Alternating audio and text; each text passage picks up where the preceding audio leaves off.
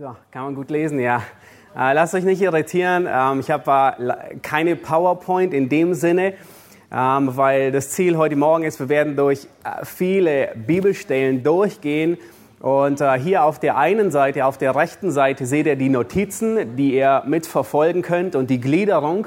Und auf der linken Seite habe ich, also hier, habe ich ähm, die Bibel eingeblendet. Und wir werden ähm, sehr häufig hin und her springen, werden uns ein paar ähm, äh, einige in einigen Textstellen durchgehen. Also deswegen ist auf der linken Seite äh, hier ist die Bibel und auf der rechten Seite ist die Gliederung, der ihr äh, folgen könnt. Ähm, wir sind am letzten Thema angekommen und ähm, ähm, heute beschäftigen wir uns mit dem vierten Thema oder Teil 4 im Spannungsfeld der Veränderung.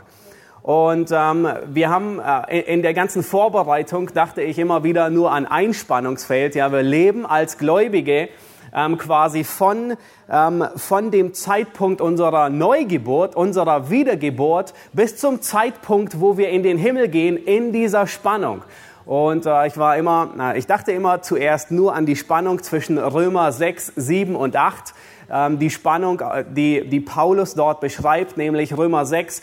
Wir sind gestorben, wir sind der Sünde schon tot und trotzdem ist die Sünde irgendwie doch noch aktiv. Trotzdem sündigen wir. Trotzdem reizt sie uns zur Sünde und wir sündigen. Ähm, wie leben wir in diesem Spannungsfeld? Wie können wir das verstehen? Und so beim Vorbereiten und beim Durchgehen stellte ich fest, da ist noch ein zweites Spannungsfeld, ein anderes. Äh, und äh, dann stieß ich noch auf ein drittes, drittes Spannungsfeld. Und äh, so habe ich mich entschieden, quasi ähm, diese drei Spannungsfelder durchzugehen. Sind gewisserweise auch eine Zusammenfassung. Ihr merkt schon, in all den Vorträgen wiederholen sich viele Aspekte. Das ist einfach, weil, weil, es, weil es ein und dasselbe Thema ist. Und äh, wir werden heute, was wir uns ansehen werden, sind drei unterschiedliche Spannungsfelder. Wahrscheinlich gibt es noch mehr, aber ich denke, das sind so die herausforder herausforderndsten. Und was wir uns ansehen wollen, ist, wie leben wir als Christen in dieser Zeit zwischen Wiedergeburt und Errettung ähm, bis zur Verherrlichung? Wie, wie navigieren wir durch, durch diese Zeit, um, um, um weder zur rechten noch zur linken abzuweichen? Wie, ähm, wir, wir, es ist tatsächlich so ein Spannungsfeld. Ich, ich äh, wollte am liebsten ein Bild vorbeibringen, so ein dreidimensionales Spannungsfeld von jeder Seite. Und äh, irgendwo, irgendwo sind wir überall dazwischen. Und äh, die Frage ist, wie wie manövrieren wir, wie navigieren wir durch, ähm, durch ähm, dieses Feld hindurch, um ähm, gut, um den Kampf gut zu kämpfen, um wie Paulus sagen zu können, ich habe den Kampf gekämpft, ich habe den Lauf vollendet, ich habe den Glauben bewahrt. Das ist das Endziel, wo wir dann ankommen wollen.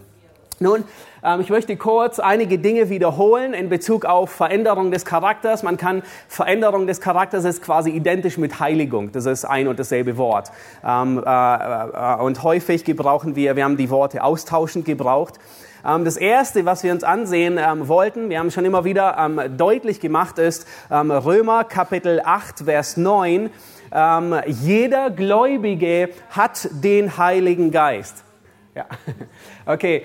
Ähm, ähm, wir, wir gehen kurz eine Wiederholung durch und wir sehen, jeder Gläubige hat den Heiligen Geist. Römer 8, Vers 9, das hatten wir gestern Abend auch schon erwähnt. Und ihr seht hier, da sagt Paulus, ihr aber seid nicht im Fleisch, sondern im Geist, wenn wirklich Gottes Geist in euch wohnt. Und dann macht er eine Aussage, die sehr, sehr wichtig und zentral ist und die wir uns hinter die Ohren schreiben müssen, die wir auf unsere Stirn annageln müssen, weil das ist eine Wahrheit, die, die unwiederbringlich ist. Er sagt, wer den Geist des Christus nicht hat, der ist nicht sein. Okay? Jeder Gläubige hat den Heiligen Geist. Das ist der Unterschied zwischen jemandem, der gläubig ist und jemand, der nicht wieder gläubig ist. Jeder Gläubige hat den Heiligen Geist und jeder Ungläubige hat den Heiligen Geist nicht. Ähm, dann zweitens, der Heilige Geist ist die treibende Kraft für die Veränderung in unserem Leben. Johann hat schon häufig den Vers erwähnt aus 2. Korinther 3, Vers 18. Wir werden ihn am Ende auch nochmal durchgehen. Aber ähm, die, die, die treibende Kraft in dem Prozess der Heiligung ist der Heilige Geist. Man könnte sagen, der Heilige Geist ist das Benzin, das den Motor antreibt. Ja, Ihr alle, äh, ist, ist jemand von euch schon mal das Benzin ausgegangen? Ja, Hand hoch. Mir auch. Ähm, zum Glück nicht beim Auto, aber beim Roller. Und äh, was tut man? Ja, man muss schieben. Nun stell dir vor, du schiebst dein Auto 100 Kilometer. Also wahrscheinlich spätestens nach zwei Kilometern brichst du zusammen und kannst nicht mehr. Und äh, ungefähr ähm, so geht es jedem, der versucht in eigener Kraft den, im Glauben des, des Gesetz Christi gehorsam zu sein. Du versuchst gehorsam zu sein. Natürlich bewegst du dein Auto ein bisschen. Ja, ein paar Dinge sind da, ein bisschen ein paar Blätter und so weiter. Aber was wirklich fehlt, ist der Zündstoff. Es ist Benzin, das den Motor vorantreibt und den Wagen nach vorne bringt. Und das ist der Unterschied. Der Heilige Geist ist die treibende Kraft für die Veränderung. Dann haben wir gesehen, Hebräer 12, Vers 14, Heiligung ist nicht optional. Das heißt, du kannst dich nicht entscheiden und kannst sagen, oh, vielleicht, ja, wenn, wenn ich gut gelaunt bin, dann, dann will ich ein Jünger Jesu sein. Und es gibt tatsächlich sogar Bücher und, und, und manche Theologen, die das behaupten und sagen, es gibt zwei Kategorien von Christen. Es gibt einmal Christen und es, dann gibt es die Jünger. Das sind die, die besonders heilig sind. Aber das finden wir nirgends in der ganzen Schrift und es ist ein großes Irrtum. Jeder Gläubige, ähm, ähm, Hebräer 12, Vers 14 sagt, ohne Heiligung wird niemand Gott schauen. Das heißt, wer nicht in diesem Prozess der Heiligung ist, wird Gott nicht schauen. Der wird bei Gott nicht ankommen. Man könnte es vergleichen und sagen, jeder Gläubige ist, es, ist in das Flugzeug der Heiligung gesetzt worden ab dem Tag seiner Wiedergeburt. In anderen Worten, jeder Gläubige ist quasi eingestiegen in das Flugzeug mit dem Namen Heiligung und das ist, fliegt los und es kommt im Himmel bei Gott an. Und du musst drin sitzen in diesem Flugzeug namens Heiligung, um bei Gott anzukommen. Sonst wirst du nicht ankommen bei Gott. Ähm, wir haben gesehen, äh, dass jeder Gläubige den Heiligen Geist hat, aber nicht jeder Gläubige ist im selben Maße erfüllt mit dem Heiligen Geist. Nun, wer von euch hat einen Luftballon aufgeblasen äh, bei diesem Spiel? ja, ähm, als ihr einmal reingepustet habt, war in dem Luftballon Luft? Sicher. Nun konnte noch mehr Luft hineingehen? Sicher. Ähm, und, und in der gleichen Art und Weise können wir das Leben des Gläubigen vergleichen. Jeder Gläubige hat den Heiligen Geist aber da ist noch sehr viel Raum, um mehr und mehr erfüllt zu werden mit dem Heiligen Geist. Mit dem einzigen Unterschied, der Gläubige platzt nicht, wenn er voll wird, voll Heiligen Geistes. Danke. Also er kann zunehmen und zunehmen und wird immer größer, aber es gibt keinen Punkt, wo er platzt. Ungefähr so, jeder Gläubige hat den Heiligen Geist, aber es gibt ein Maß. Ja, der eine, der ist mehr erfüllt, der andere ist weniger erfüllt. Und wir werden uns nachher Epheser 5 ansehen, wo Paulus sagt, werdet voll Geistes. Wir finden nirgends den Befehl, ähm, äh, pflanzt den Heiligen Geist in dich, weil das ist die Wiedergeburt, das tut Gott. Aber wir werden immer aufgefordert, mehr und mehr des Heiligen Geistes zu werden. Dann haben wir uns angesehen, der Heilige Geist hat ein Ziel, nämlich dich in das Bild Jesu zu verwandeln. Der Heilige Geist hat ein Ziel mit deinem Leben. Das heißt, du hast ihn, Gott hat ihn gegeben und der Heilige Geist will dich Christus ähnlicher machen. Er will dich in das Ebenbild Christi formen. Und das ist ein Aspekt, den wir uns heute Morgen noch sehr umfassend ansehen werden, was das bedeutet. Und dann sehen wir, dass Heiligung schlussendlich, das ist nur eine Wiederholung. Ja, Heiligung betrifft jeden Bereich deines Lebens. Ähm, es betrifft jeden Wochentag, von Sonntag bis Montag, nicht nur den Sonntag.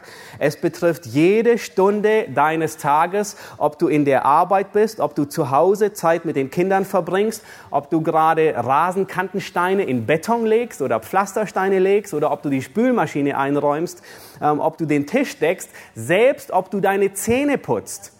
Jeden Aspekt unseres Lebens betrifft die Heiligung. Es gibt keinen Aspekt, nun, und das ist, das ist eben der Punkt, der, ähm, wenn wir von Charakter sprechen, wann, wann hast du einen Charakter? Nur wenn du in der Arbeit bist? Nein, du hast einen Charakter immer, Dein Charakter ist das, was dich ausmacht, was dich prägt. Und genau so ist, ist Heiligung. Es ist nicht nur, wenn wir ein, ein, ein Aspekt unseres Lebens, sondern betrifft jeden Bereich. Nun, das Thema, das wir uns heute ansehen werden, ist, ich hatte schon gesagt, wir leben in mehreren Spannungsfeldern. Und das erste Spannungsfeld, das wir uns ansehen wollen, ähm, hier ist die Gliederung, die wir durchgehen und dann werden wir sie, die einzelnen ähm, durchgehen. Die erste, das erste Spannungsfeld, in dem wir uns bewegen, ist von wo nach wo. Von wo gehen wir eigentlich wohin? Nun, ihr dürft gerne antworten. Von wo bewegen wir uns wohin? Zusammengefasst?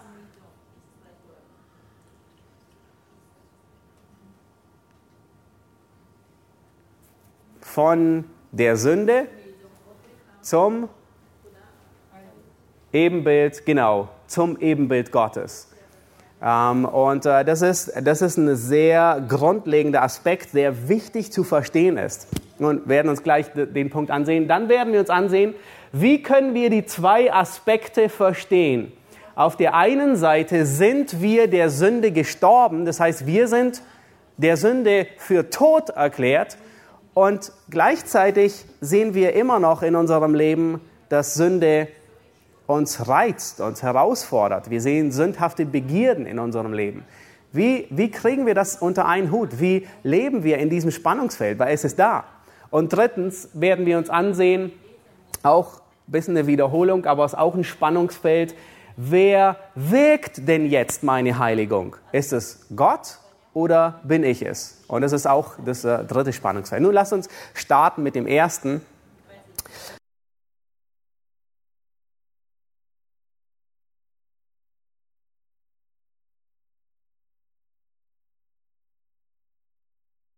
Charakters. Und vielleicht hast du schon gedacht, nun, ähm, mein Charakter, den habe ich eben. Das liegt mir in den Genen, ich bin so geboren, ähm, das ist angeboren, ich kann meinen Charakter nicht verändern.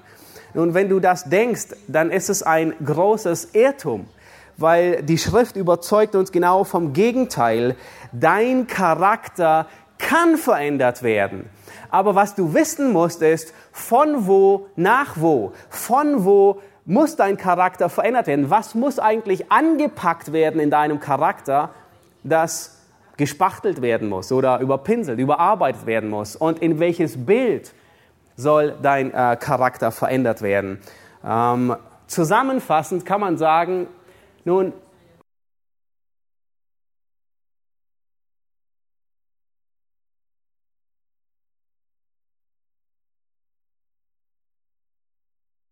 Bild Christi, das gehört dahin. Aber die Frage ist, und das ist grob zusammengefasst, das ist ungefähr so allgemein, als hätte Alex jedem von euch geschrieben bei der Anreise hierher, ähm, wir fahren von Deutschland nach Polen. Dort ist die Gemeindefreizeit. Okay, alles klar? ja, Polen ist groß. Aber wo genau in Polen? Und äh, ungefähr so ist es, ähm, ist, ist dieser Begriff, wenn wir davon sprechen, dass du in das Ebenbild Christi verwandelt wirst. Das Ebenbild Christi ist so groß. Aber was bedeutet es nun konkret? Was sind einzelne Bereiche, wo wir in das Ebenbild Christi verwandelt werden. Und das wollen wir uns ansehen heute Morgen. Das ist das Spannungsfeld von wo nach wo. Ähm, wenn, wenn, wenn ihr eine Navigation auf eine Karte plant, irgendwo ihr wollt von A nach B, dann müsst ihr immer zwei Dinge wissen, nicht wahr? Wo seid ihr? Und wo geht's hin? Das haben wir uns gestern angesehen, ja. Karte, wo sind wir? Wir sind hier in Karlovice. Wo wollen wir hin? Ähm, zu dieser Burg. Hab schon vergessen, wie sie hieß. Wie auch immer. Genau, danke. Aber das ist, ähm, du kannst nicht einfach drauf losrennen in irgendein Ziel, sondern du musst wissen, von wo nach wo. Das gehört zu jeder Navigation. Wo bin ich und wo will ich hin? Ähm, als wir die Spiele draußen gemacht haben, was wolltet ihr in, bei jeder Etappe wissen? Was muss ich tun? Richtig? Was muss ich hier tun? Was ist das Ziel? Nun, Ziel ist eine Pyramide zu machen. Ja, das Ziel ist in der schnellsten Zeit äh, einen Mohrenkurs aufzuessen. Ähm, das Ziel ist was auch immer. Ja, man muss wissen, wo bin ich und wo will ich hin? Was muss, was muss ich erreichen? Und das wollen wir uns ansehen. Welche Eigenschaft soll ich genau ablegen und welche Eigenschaft soll ich tatsächlich äh, streben? Nun, oh, irgendwas äh, klappt hier. ähm, ich hoffe, ich schockiere euch nicht, aber deswegen, das ist eben der Unterschied zu einer Predigt. Hier kann man mitarbeiten und selber arbeiten. Und ich dachte, ähm, äh, ich wollte tatsächlich euch ähm, eine Aufgabe aufgeben. Wir nehmen uns wahrscheinlich 10, 15 Minuten Zeit. Mal sehen, wie weit ihr kommt. Und das Ziel ist folgendes. Hier ist die Aufgabe. Also vielleicht denkt ihr, das ist, äh, warum in aller Welt? Ja, sag uns, nenn uns einfach die Liste und alles ist gut. Nein, ähm, das ist Teil der Selbstdisziplin, Teil des äh, Wachsens in der Heiligung. Ähm, ich habe folgende Bibelstellen hier notiert. Das ist nur eine Auswahl, das ist noch nicht vollständig. Und deine Aufgabe ist es, gehe folgende Bibelstellen durch und notiere auf der rechten Seite die Werke des Fleisches und auf der linken Seite die Werke des Geistes oder die Frucht des Geistes. Nun mit der ersten Stelle machen wir es, machen wir es zusammen, so dass ihr ein bisschen Übung bekommt und äh, wisst, wie, wie, äh, wie wir vorgehen. Und äh, dann mit den anderen Stellen dürft ihr euch äh, selber probieren. Also Galater Kapitel 5 ab Vers 16. So, ähm, hier, hier sagt Paulus, ich sage aber, wandelt im Geist. Kommt uns das bekannt vor? Wandelt im Geist, ja, in der Heiligung.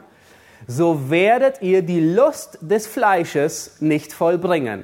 Denn das Fleisch gelüstet gegen den Geist und der Geist gegen das Fleisch. Und diese widerstreben einander, so dass ihr nicht das tut, was ihr wollt.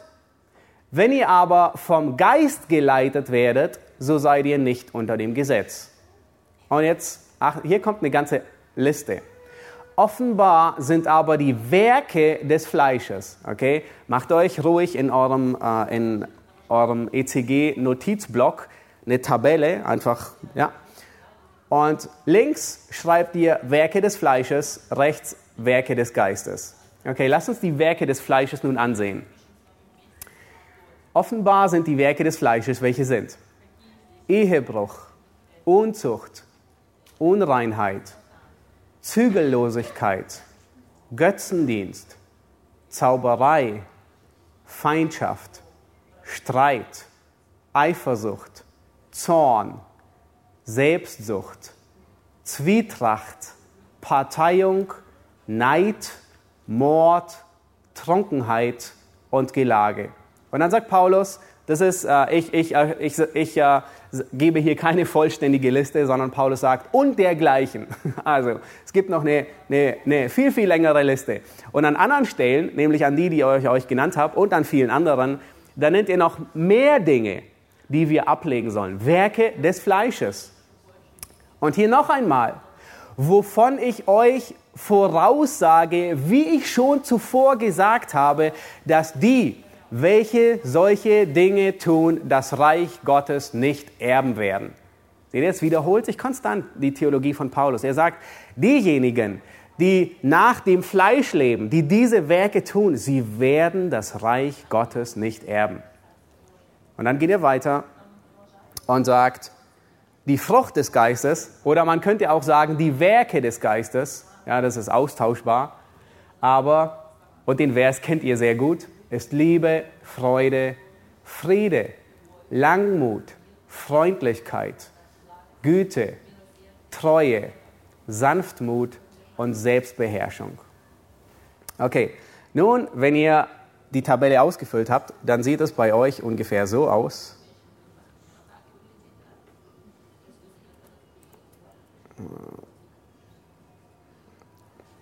Und das ist ähm, das Ziel.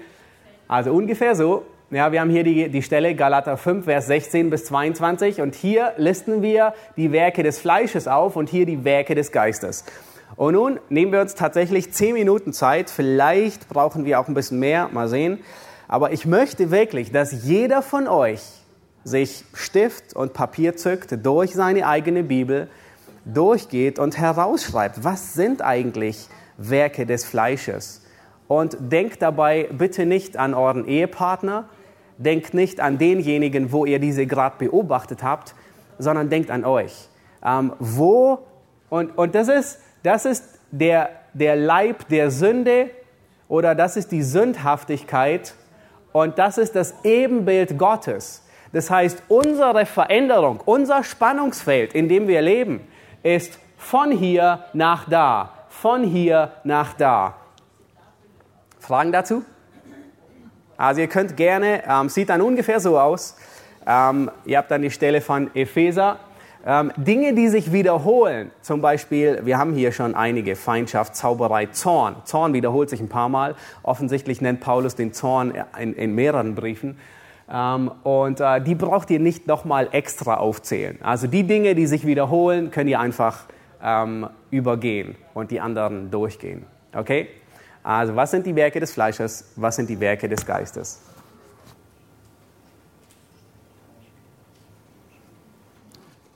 So, okay, wir kommen langsam, langsam zum Ende, auch wenn ihr noch nicht alle fertig seid. Ich bin die auch zweimal durchgegangen. Es hat auch eine, eine, eine Weile gedauert. Ähm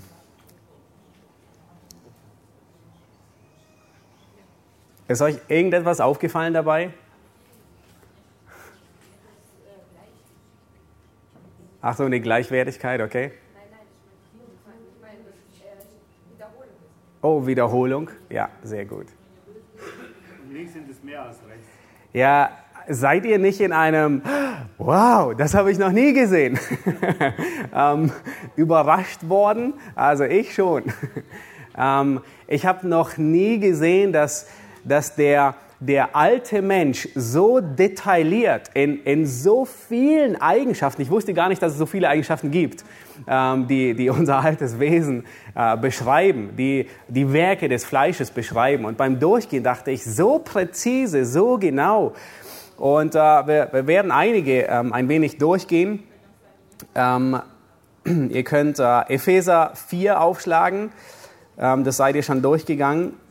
Epheser 4, die Verse äh, 25 ähm, bis äh, Kapitel 5, Vers 12. Und ich habe es bei mir in, in, in meinem äh, Text, also zumindest hier in der digitalen Version, habe ich alle markiert. Und ich würde euch empfehlen, die durchaus selber auch zu markieren. Also einfach, dann, dann, dann fällt es einem ähm, schneller in die Augen. Und äh, was ähm, es ist wirklich überraschend und überwältigend, wie klar und präzise Gottes Wort den alten Menschen beschreibt. Das ist, das ist unser, von wo wir starten. Das ist Punkt A. Und das ist Punkt B, wohin wir gehen wollen. Das ist unser Ziel. Äh, man könnte auch sagen, das ist die Ebenbildlichkeit Christi. Das ist der Charakter Gottes. Ähm, das ist, in was uns der Heilige Geist hinein verwandeln möchte. Das ist unser Ziel. Das ist, wo wir ankommen wollen, bei Punkt B.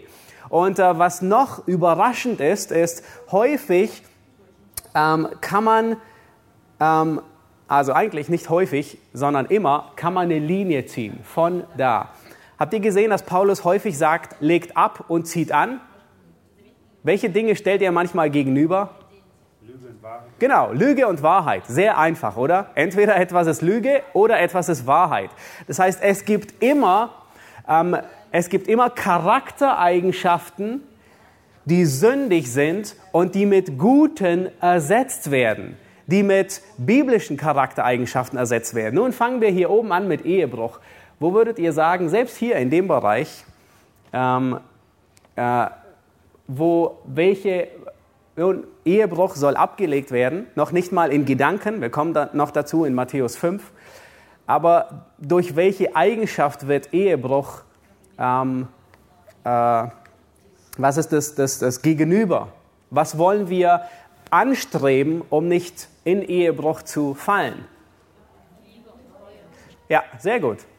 Es kam wie aus einem Mund. Liebe, den anderen zu lieben und Treue. Ähm, und, und, und was wir tun, ist tatsächlich im Gebet zu Gott zu gehen und sagen, Herr, hilf mir, in Liebe zu üben und Herr, hilf mir, treu zu sein in meiner Ehe.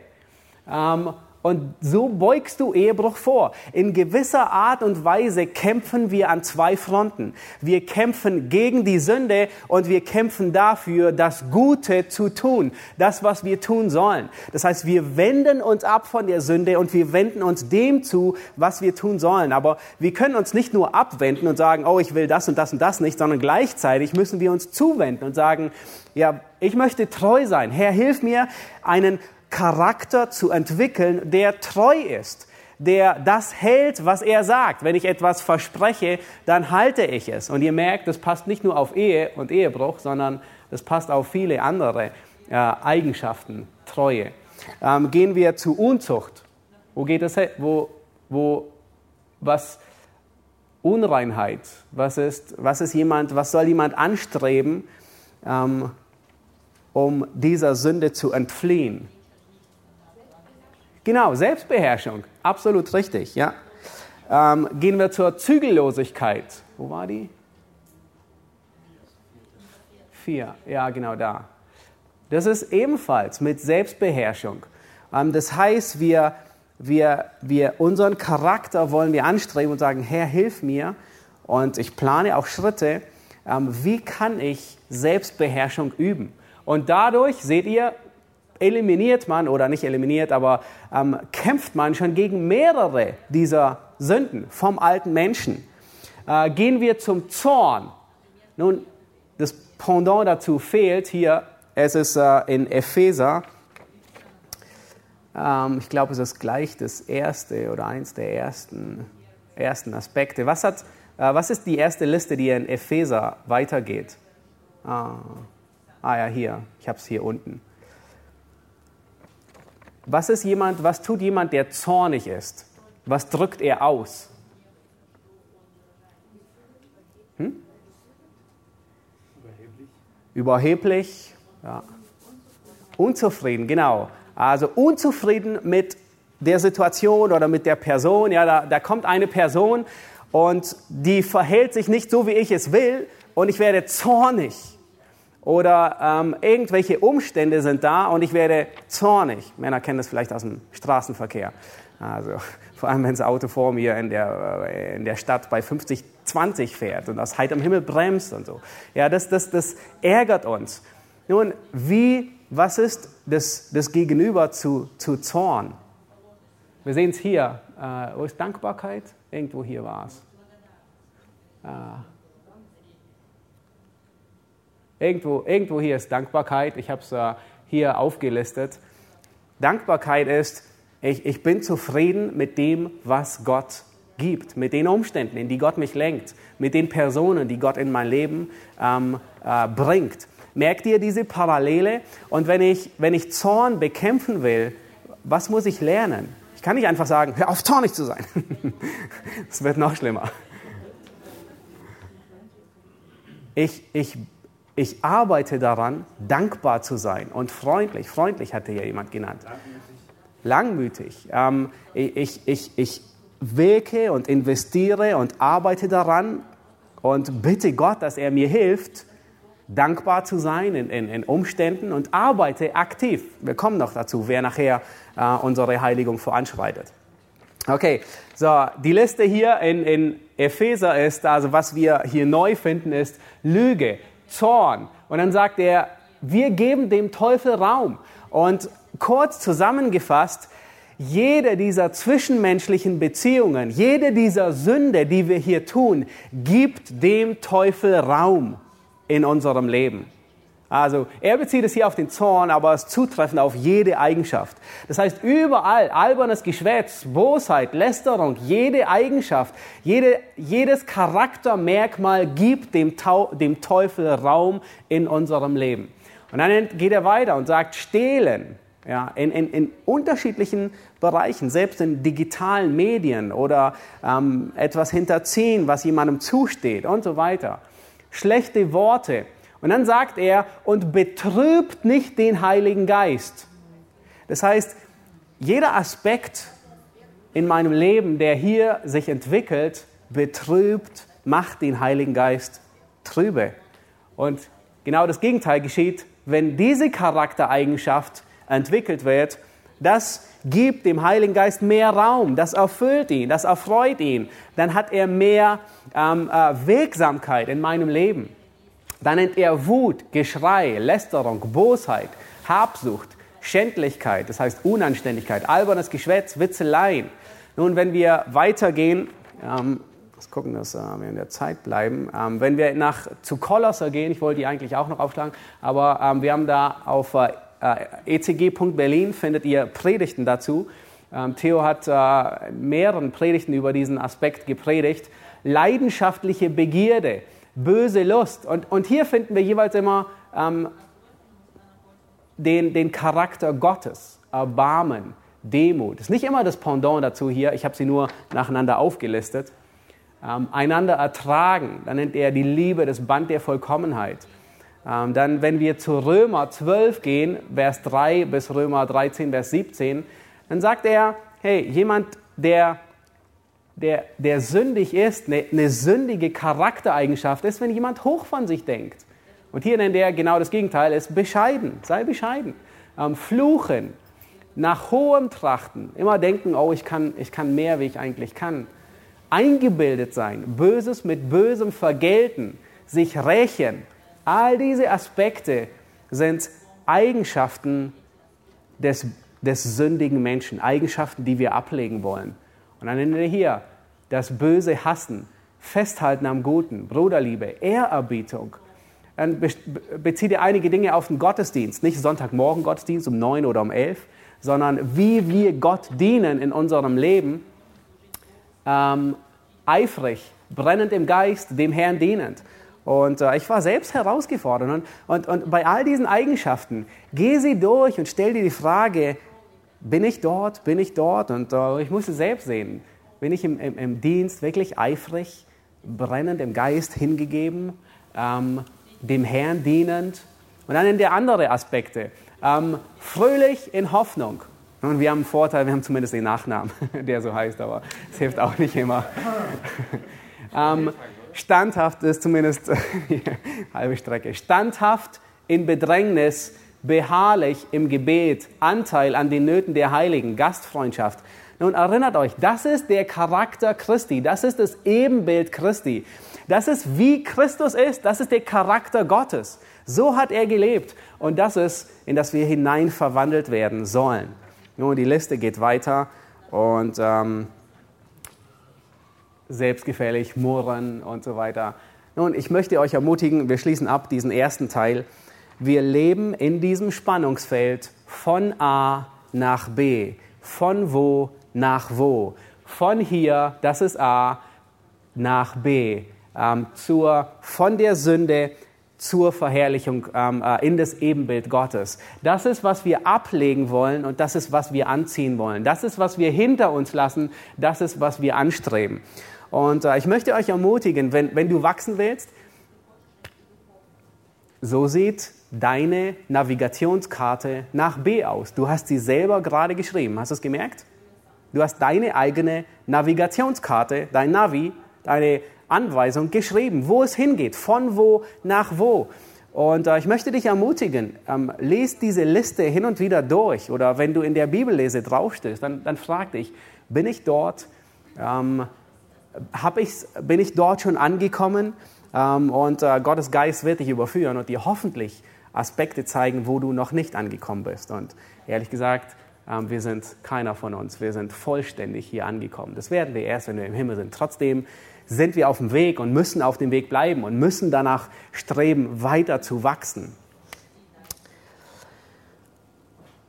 Ja, in gewisser Weise kämpfen wir an zwei Fronten. Ein Abwenden von der Sünde und ein Hinwenden zum Charakter Gottes. Nun, Frage, habt ihr ein besseres Verständnis? Schafft das uns ein bisschen ein klareres Verständnis, was es bedeutet, in das Ebenbild Christi verwandelt zu werden? Ziemlich genau, ja. Also du kannst hier sagen, all diese Punkte, das ist das Ebenbild Christi. Da will ich hin. Dort, das ist mein Ziel. Und äh, nimm diese Liste und äh, ergänz sie. Also die war bei weitem nicht äh, aus, also vollständig, aber es waren zumindest die, die Stellen, die ähm, sehr viele dieser Aspekte anstellen. Und ich bin immer noch äh, überrascht, ja, wie klar, wie viele Bereiche, wie viele Charaktermerkmale es überhaupt gibt, ähm, an denen wir arbeiten.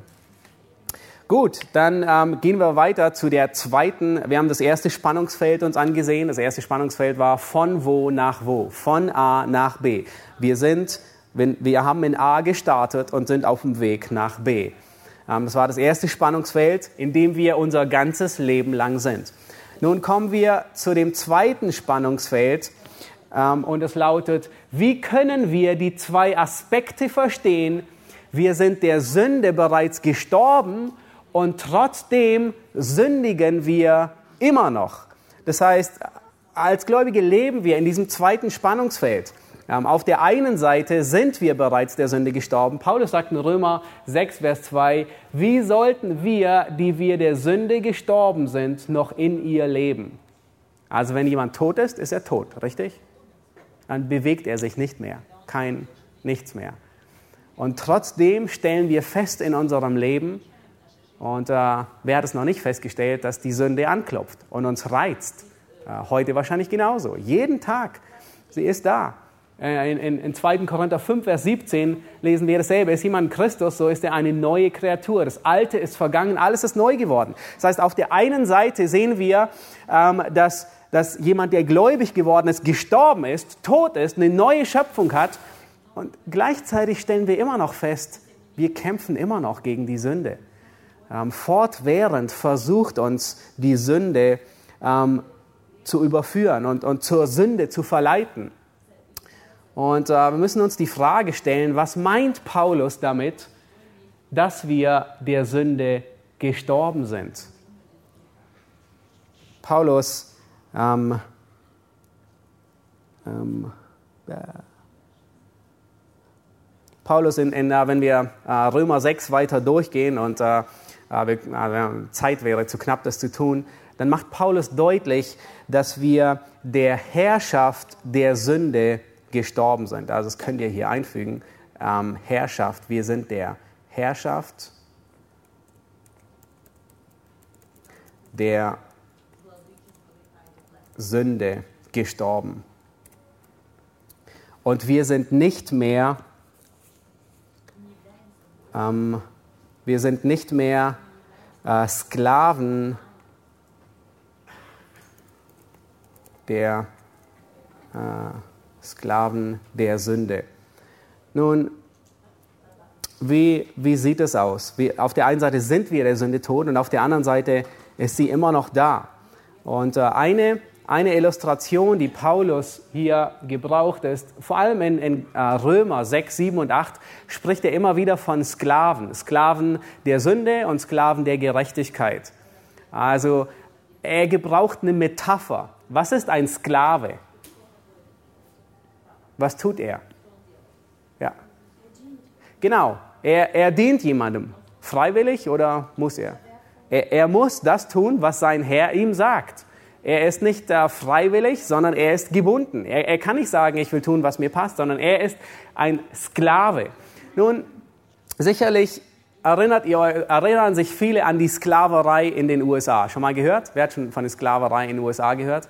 Ja, wo die Schwarzen ähm, äh, dort meistens Großgrundbesitzern dienten auf den Baumwollplantagen und äh, sie haben von morgens bis abends gearbeitet. Und es gab dort richtig böse Großgrundbesitzer. Vielleicht erinnern sich einige an Onkel Toms Hütte, das Buch, das man irgendwann in der Teenie-Zeit gelesen hat.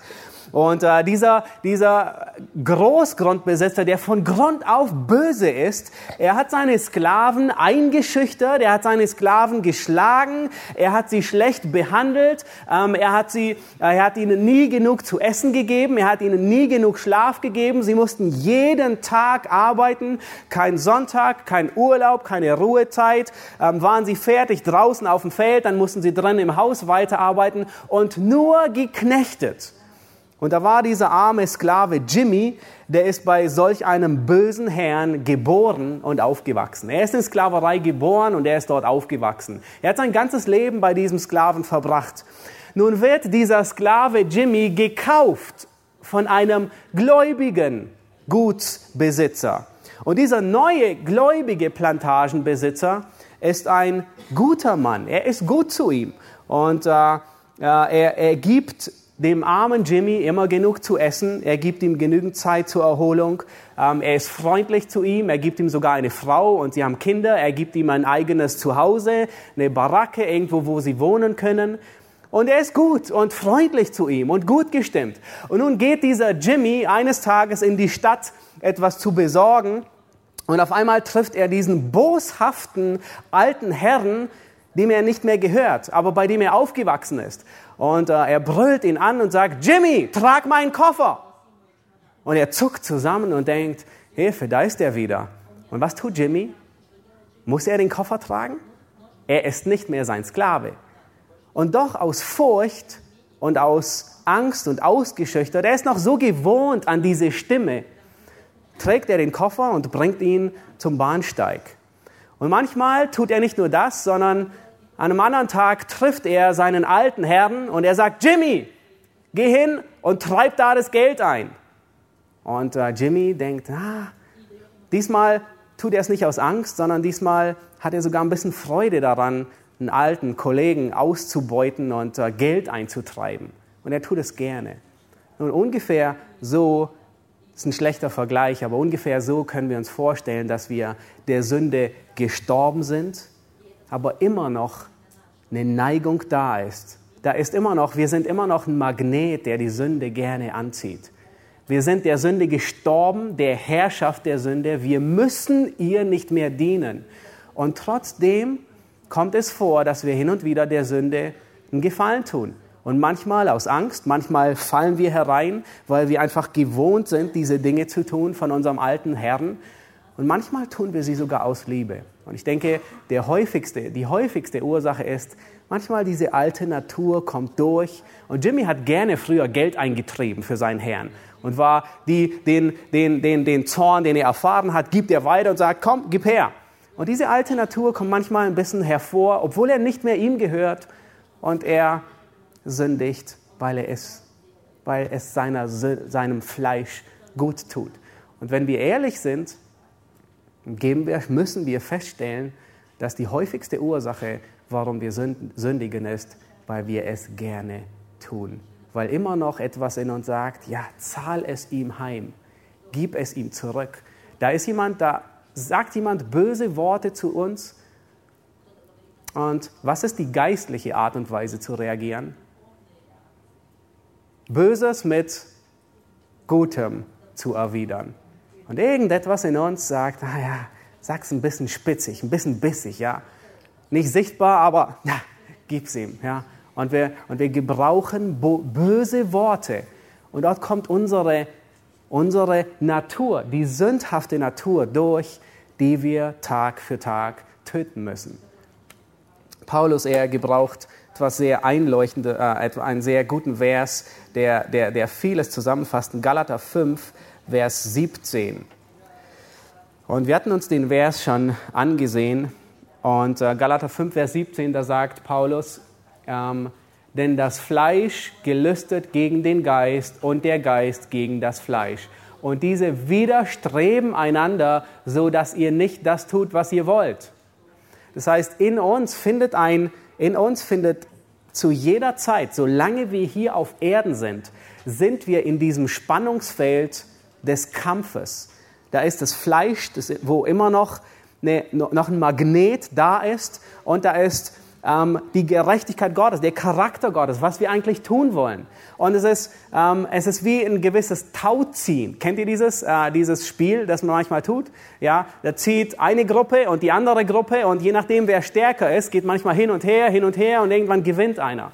Und häufig ist das, was in unseren Gedanken und Köpfen vor sich geht, ist, ist wie ein geistliches Tauziehen ähm, zwischen Fleisch und Geist in unserer Natur.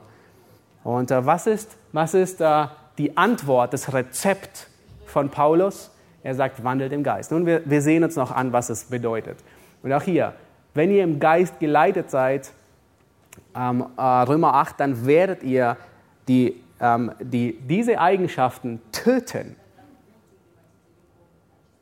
die Neigung unserer Sünde. Der Hebräerbriefschreiber, er spricht von der leicht umstrickenden Sünde. Das heißt, wir laufen in dem Kampf, in der Rennbahn unseres Glaubens Und jeder neutestamentliche Autor, er spricht davon, dass sich die Sünde leicht, dass sie uns leicht anhaftet. Wir sind wie ein Magnet, der der Sünde anzieht, weil wir noch im Fleisch wohnen. Und dessen müssen wir uns bewusst machen. Und es geht so lange, wir auf Erden leben. Dieser, dieses Spannungsfeld ist die ganze Zeit da. Du brauchst nicht denken, das Spannungsfeld hört irgendwann auf. Wir leben unser ganzes Leben darin. Nun, wir haben gesehen, das erste Spannungsfeld ist von A nach B. Ähm, das zweite Spannungsfeld haben wir uns angesehen. Das ist, äh, wie kann es sein, dass wir auf der einen Seite gestorben sind und immer noch, immer noch von der Sünde ähm, angegriffen werden, immer noch eine Neigung haben zur Sünde. Ähm, Galater 5, Vers 17. Äh, nun werden wir uns die dritte und, die letzte, und das letzte Spannungsfeld ansehen. Ähm, wer wägt denn jetzt eigentlich meine Heiligung? Und das Spannungsfeld ist genauso. Wir werden unser ganzes Leben in diesem Spannungsfeld uns bewegen. Und äh, die erste Stelle, Theo hat darüber gepredigt, Kolosser 3, Vers 5, ähm, macht sehr deutlich, an wen gilt dieser Befehl. Tötet eure Glieder, das heißt die linke Seite, ähm, die auf Erden sind. Unzucht, Unreinheit, Leidenschaft, böse Lust, Habsucht, All diese Charaktereigenschaften der Sünde. Nun, an wen adressiert sich Paulus? Gläubige. An Gläubige. Und er sagt, töte sie. Das heißt, du bist verantwortlich. Das heißt, du bist tätig. In der Heiligung wächst du aktiv. Du kannst nicht sagen, oh, lass mich, ah, ich, ich mache Pause in, in, meinem, äh, äh, in, meinem, in meiner Heiligung. Nein, in der Heiligung gibt es noch nicht mal Urlaub ähm, sondern äh, im Urlaub ähm, schreitet sie voran. Ähm, und dann sehen wir, und ich möchte äh, Matthäus 5, Vers 27 mit euch ähm, noch ähm, durchgehen. Matthäus 5, Vers 27. Wir hatten gestern Abend, vielleicht erinnert ihr euch, ging, ähm, hatten wir die ähnliche Stelle aus Markus. Heute möchte ich Matthäus 25 durchgehen. Es ging um die lebensbeherrschenden Sünden gestern Abend. Und Jesus sagt hier, ihr habt gehört, dass zu den Alten gesagt ist, du sollst nicht Ehe brechen. Und, und nun, das kennen wir, du sollst nicht Ehe brechen. Dann sagt Jesus, ich aber sage euch, wer eine Frau ansieht, um sie zu begehren, der hat in seinem Herzen schon Ehebruch mit ihr begangen. Und jetzt sagt er Folgendes. Also er, er spricht hier Sünde an. Ähm, jede, bei jedem Aspekt. Und er sagt folgendes, wenn dir dein rechtes Auge, das heißt der Kontext ist tatsächlich Sünde und Charakter und böse Eigenschaften ab, sich davon abzuwenden. Er sagt, wenn dein rechtes Auge ein Anstoß zur Sünde ist, nun mach es zu. Nein. Was sagt er? Tu eine Augenklappe davor. Er sagt sogar, reiß es aus und wirf es von dir. Und nun sagt er, warum? Denn es ist besser für dich, dass eines deiner Glieder verloren geht, als dass dein ganzer Leib in die Hölle geworfen wird. Und wenn deine rechte Hand für dich ein Anstoß zur Sünde wird, so hau sie ab und wirf sie von dir. Denn es ist besser für dich, dass eines deiner Glieder verloren geht, als dass dein ganzer Leib in die Hölle geworfen wird. Und ich hatte gestern schon gesagt, das beschreibt, wie wir mit Sünde in unserem Leben umgehen sollen, mit aller Härte und Aggressivität. Nun, Gott fordert uns nicht auf, uns das Auge auszureißen. Er hat nie, nie zur Selbstverstümmelung äh, aufgerufen, sondern er, er spricht hier bildhaft, er spricht in einer Metapher. Und das sehen wir hier. Das erste ist ähm, eine Jesus, er beschreibt hier die Entschlossenheit, mit der wir gegen Sünde angehen. Nun, wer tut das? Wer soll hier sein rechtes Auge ausreißen? Dein Nachbar für dich? Nein, du für dich selbst. Das heißt, er, er, er, beschreibt hier eine aggressive, man könnte sagen, eine aggressive Krebsbehandlung. Das heißt, rigoros mit aller Härte. Nun, wer von euch hat Krebs und würde von, der, der Krebs hätte, und äh, euer Arzt würde euch anbieten, nun, du kannst Chemotherapie, also OP, Chemo und das ganze Programm, das, das wird dir die Haare rauben, es, du wirst schwach werden, du hast eine OP, nein, fünf OPs und so weiter. Auf der anderen Seite kannst du auch nur Aspirin schlucken. Nun, was würdet ihr tun? Wer, wer würde sich die, die, die harte Prozedur unterziehen? Jeder hoffentlich, ja? Warum? Weil wir wollen dass den Krebs ähm, auslöschen. Wir wollen, dass er geheilt wird. Wir wollen mit, mit allem Möglichen, dass er aus unserem Leben entfernt wird. Krebs ist ansteckend. Kaum ist er da, metastasiert er und steckt andere an. Und genauso ist die Sünde in unserem Leben kommt sie in einen Bereich, dann infiltriert sie, metastasiert sie in andere Bereiche, in andere Eigenschaften unseres Lebens und, und infiziert sie auch. Und dann nicht nur, dass sie, dass sie andere Charaktereigenschaften von uns infiziert, sondern sie infiziert Leute um uns herum äh, mit Sünde. Das heißt, Jesus beschreibt hier ein, eine aggressive Krebsbehandlung und er beschreibt es, man könnte sagen, eine schmerzhafte Wurzelbehandlung. Wer hatte schon eine Wurzelbehandlung beim Zahnarzt? Ähm, nun, wir sind dankbar für ein bisschen Lokalanästhetikum und trotzdem tut es ziemlich weh. Und was ist der Grund? Was tut man bei einer Wurzelbehandlung? Nun, der Name sagt es schon, man geht an die Wurzel, ja. Man geht an die Wurzel und bekämpft den Schmerz an der Wurzel. Und das ist, was Jesus hier beschreibt. Er sagt, wenn dein rechtes Auge dich zur Sünde verleitet, was sollst du tun? Die Hand nehmen? Nein, nein, nein, die Wurzel behandeln. Das, was dich zur Sünde, packe es an der Wurzel an. Nun, das tut weh. Das tut weh, die Wurzel anzupacken. Und das Neue Testament spricht häufig von, äh, wir haben jetzt nicht die Zeit, auf alle Stellen einzugehen, von betrügerischen, sündigen Begierden. Und was müssen wir tun? Denen an die Wurzel gehen. Und das tut weh. Das ist, das schmerzt das, was Jesus hier beschreibt, ist, wenn du dir dein Auge ausreißen würdest, ist, ist ziemlich schmerzhaft. Und genauso schmerzhaft müssen wir im Kampf gegen die Sünde umgehen. Es tut weh. Wenn jemand etwas Böses dir erwidert und du schlecht behandelt wirst, dann tut es dir weh, dir auf die Zunge zu beißen und kein böses Wort zu erwidern. Hast du schon mal erlebt? Das tut weh, das schmerzt. Aber das ist eben der Prozess der Heiligung, in dem wir wachsen können. Und Jesus sagt, ja, beiß dir auf die Zunge. Wenn jemand dir etwas Böses erwidert, dann reiß dir die Zunge raus. Nein, ne, tu es bitte nicht, aber beiß dir drauf. Und gehe rigoros dagegen vor. Nun, wenn wir weitergehen ähm, hier, dann stellen wir fest, der Heilige Geist ist aktiv und tätig. Äh, Römer 8, Vers 12 und äh, die Stelle, die äh, ähm, Römer 8, Vers 12 und 13. Ähm, hier sagt, hier sagt Paulus, wenn ihr gemäß dem Fleisch lebt, so müsst ihr sterben. Den Vers hatten wir schon angesehen. Und jetzt beschreibt er aber, wenn ihr durch den Geist die Taten des Leibes tötet, so werdet ihr leben. Puh, also wer reißt mir mein Auge aus? In, in der Metapher gesprochen. Ich? Hier sagt er, durch den Geist. Also du tust es durch den Geist. Also wer nun? Du oder der Geist? Ja und ja. Du und der Geist. Du bist aktiv, du beißt dir auf die Zunge und gleichzeitig ist es der Heilige Geist, der in, in deinem Leben am Werk ist. Ähm, Epheser 5, äh, 2, Vers 8, da sagt Paulus, werdet voll Geistes. Äh, der Vers, den Johann schon ein paar Mal zitiert hat, wir alle, indem wir mit unvolltem Angesicht die Herrlichkeit des Herrn anschauen, wie in einem Spiegel, werden verwandelt in dasselbe Bild von Herrlichkeit zu Herrlichkeit. Nun, jetzt macht Paulus keinen Punkt und wir sind dankbar dafür. Er sagt nämlich, nämlich vom Geist des Herrn. Wer lenkt diesen Prozess und bringt ihn voran? Der Heilige Geist. Er ist das Benzin im Motor. Er treibt dich voran. Also, wer wägt in der Heiligung? Ja und ja. Ich, und zwar ziemlich stark, und der Heilige Geist noch viel stärker. Ähm, andere äh, Beispiele äh, finden wir in Philippa 2, aber wir haben jetzt nicht die Zeit, äh, darauf einzugehen. Ein Beispiel, ähm, ich denke, man, man kann es gut illustrieren mit folgendem, ist, und äh, ich gebrauche dieses Beispiel sehr gerne. Äh, wer von euch hat ein Auto? Ähm, nun, ihr erinnert euch daran, zumindest alle zwei Jahre, dass ihr zum TÜV fahren müsst, nicht wahr? Ja. Wer muss den TÜV machen? Genau, der macht ihn. Aber wer ist verantwortlich quasi? Der Besitzer.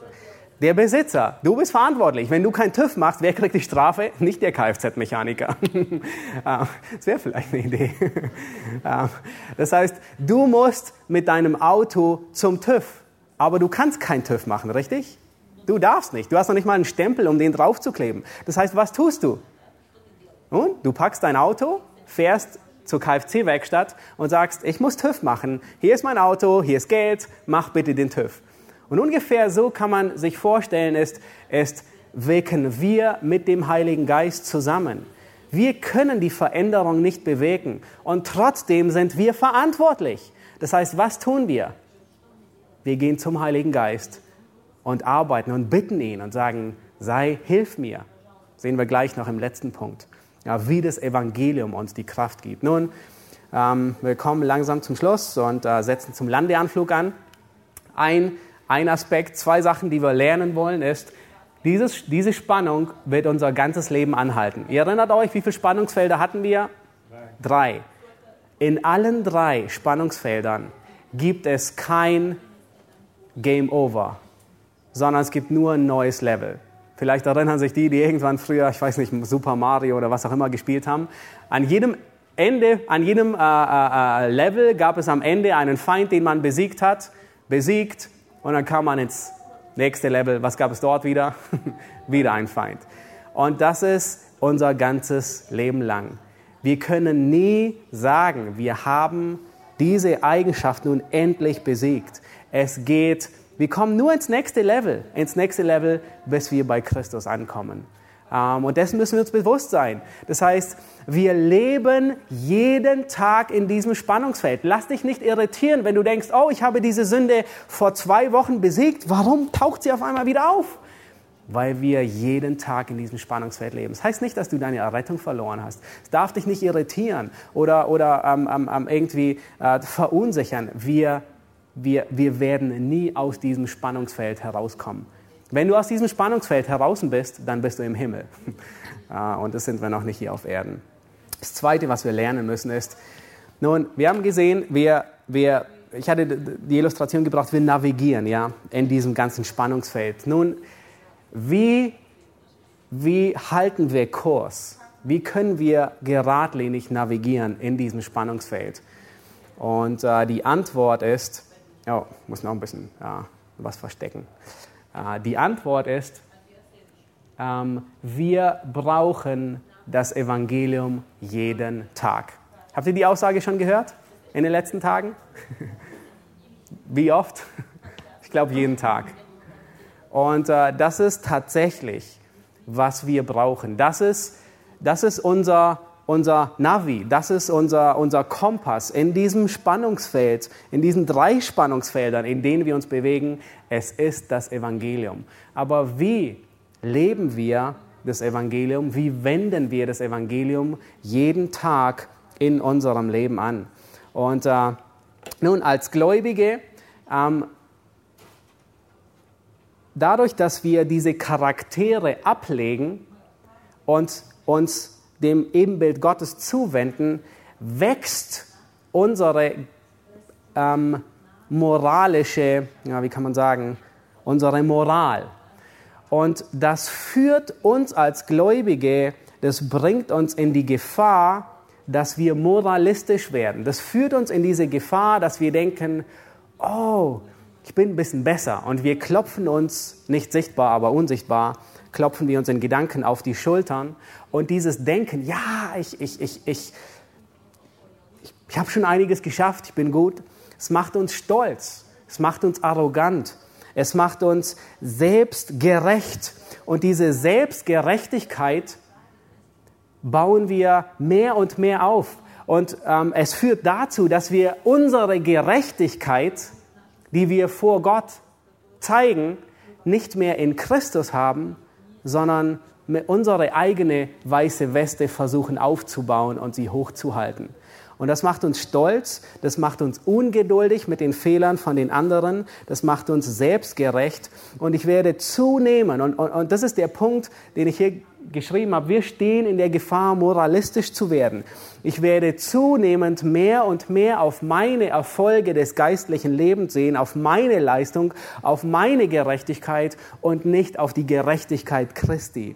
Und wir stehen in der Gefahr als Gläubige zu denken, oh, wir sind ganz okay.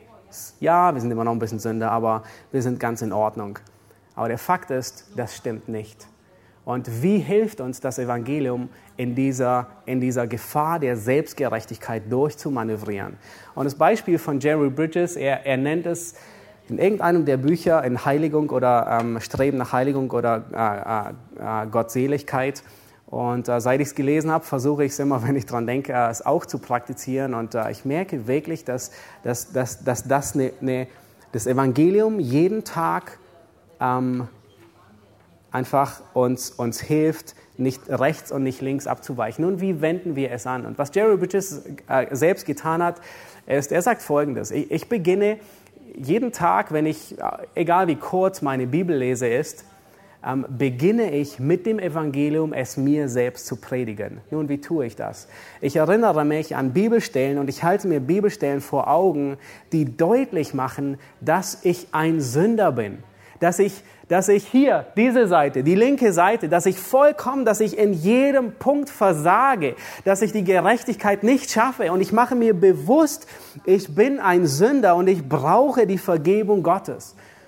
Und gleichzeitig gehe ich Stellen durch, die mich daran erinnern, dass mir vergeben worden ist ähm, dass Christus meine Gerechtigkeit ist, dass er die Sünde von mir nimmt, dass er sie trennt, wie der Osten ist vom Westen. Er erinnert mich daran und er geht unterschiedliche Bibelstellen durch. 1. Johannes 1, Vers 9, wenn wir unsere Sünden bekennen, ist er treu und gerecht, dass er uns die Sünden vergibt und uns reinigt von all unserer Ungerechtigkeit. Und er sagt, jeden Tag tue ich das in meiner stillen Zeit. Ich beginne das Evangelium zu mir selbst zu predigen. Ich bin ein Sünder aber ich bin ein Sünder, der gerechtfertigt worden ist durch das Blut Christi. Und ich stehe hier nur in der Gerechtigkeit Gottes. Nun, was tut das mit uns? Was tut das Evangelium mit uns?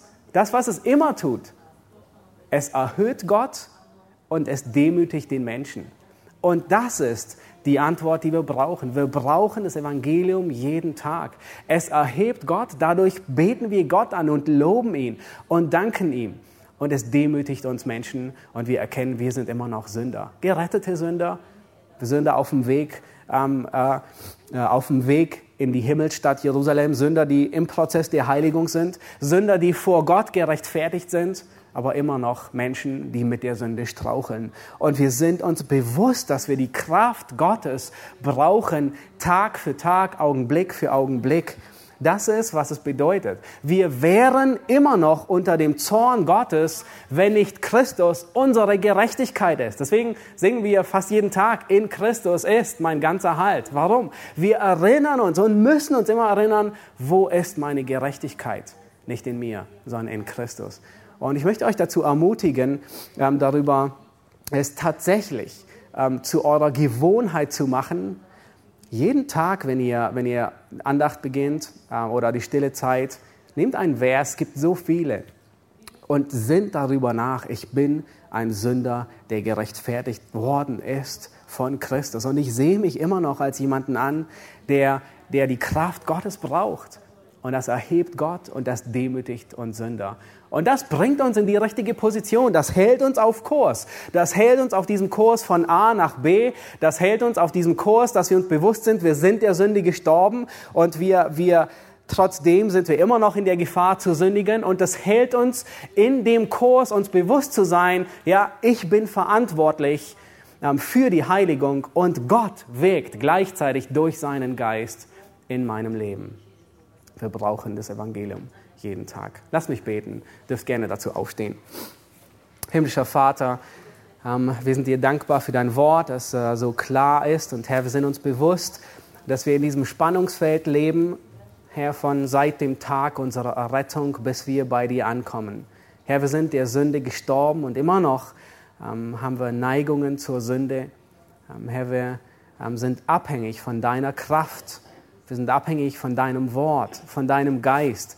Ähm, Herr, wir werden verwandelt durch das Anschauen deiner Herrlichkeit. Hilf uns, Herr, dass wir ähm, dieses Evangelium, ähm, das, äh, uns, durch das wir gerettet wurden, ähm, nicht zu vergessen, Herr, sondern wir brauchen es Tag für Tag. Herr, wir ähm, müssen je Tag für Tag erkennen, dass wir Sünder sind und dass wir immer noch ähm, äh, Vergebung notwendig haben. Gib du Gnade dazu und wir wollen dir dafür danken. Amen.